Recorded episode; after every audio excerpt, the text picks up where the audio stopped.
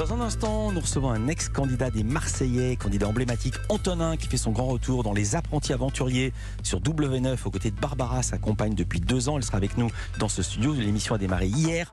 Mais d'abord, c'est l'heure des télescopages de notre aventurier à nous, Bruno Donnet. Bonjour Bruno. Bonjour Philippe. Tous les jours, Bruno, vous observez ici la fabrique médiatique et ce matin, vous vouliez revenir sur des accusations de plagiat dont a été l'objet l'une des chroniqueuses de l'émission Quotidien. Oui, avis de tempête hein, ce matin, Philippe, dans les télescopages, mais attention de tempête dans un verre d'eau. Vous pouvez tout de suite enlever votre ciré et vos bottes en caoutchouc.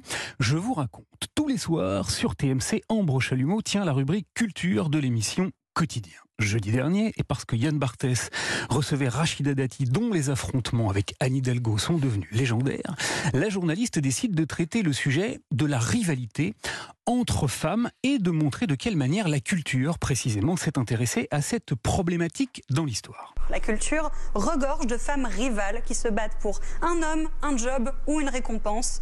Et ça date pas d'hier. Une excellente idée qui visait en fait à pointer le sexisme, étant donné que lorsque les rivaux sont des hommes, le traitement est singulièrement différent. Un point de vue qu'elle illustre donc de plusieurs exemples puisés dans la mythologie. Mythologie grecque, trois déesses puissantes se battent pour un prix de beauté donné par un homme, Paris. Mais également dans l'histoire des contes pour enfants. Contes médiévaux, Blanche-Neige, la reine est en compétition avec la princesse pour être la plus belle.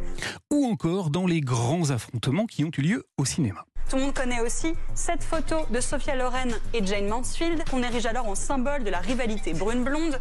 Voilà, voilà donc pour ce qui s'est passé jeudi.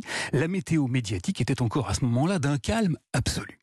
Le hic, c'est que le vent, celui de la révolte, s'est levé dès le lendemain. Et la tempête, Philippe, s'est formée sur Instagram. Figurez-vous qu'une jeune autrice, elle s'appelle Racha Belmedi, a posté un message rageur pour souffler dans les bronches d'Ambre Chalumeau. Elle a expliqué qu'elle venait de publier un livre sur le sujet, que la chroniqueuse de quotidien avait demandé à le recevoir jeudi toutes affaires cessantes via le service de presse et qu'elle avait utilisé pour nourrir sa rubrique les exemples qu'elle traitait dans son ouvrage sans jamais la citer. Allons bon. La tempête a alors pris de l'ampleur.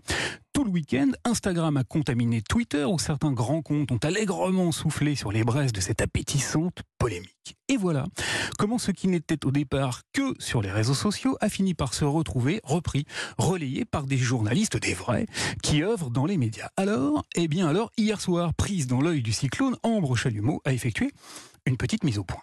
Donc oui, j'ai reçu ce livre, mais je ne l'ai pas lu, et les exemples que j'ai cités ne viennent pas de lui. Elle a expliqué qu'elle n'avait pas ouvert ce livre, elle n'a pas eu le temps de le faire, et que tous les exemples qui y figuraient, elle les connaissait déjà.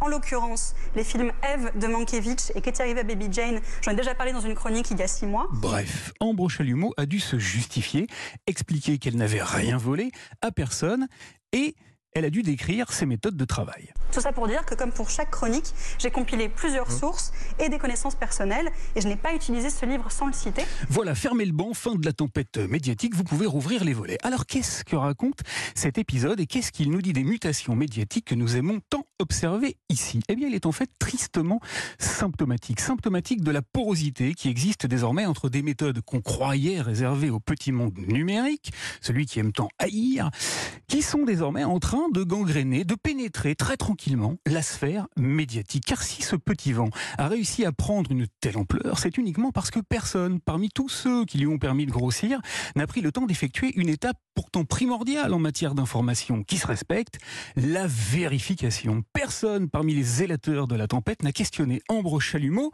qui aurait pu tout simplement expliquer ce qu'elle a dit hier soir à l'antenne, où la démonstration, Philippe, qu'aussi affriolant qu'il en ait l'air, un petit vent numérique n'est pas forcément susceptible d'engendrer une tempête médiatique et qu'il peut, bien souvent, finir par faire pchit. Merci Bruno Donnet. À demain. À demain. 9h.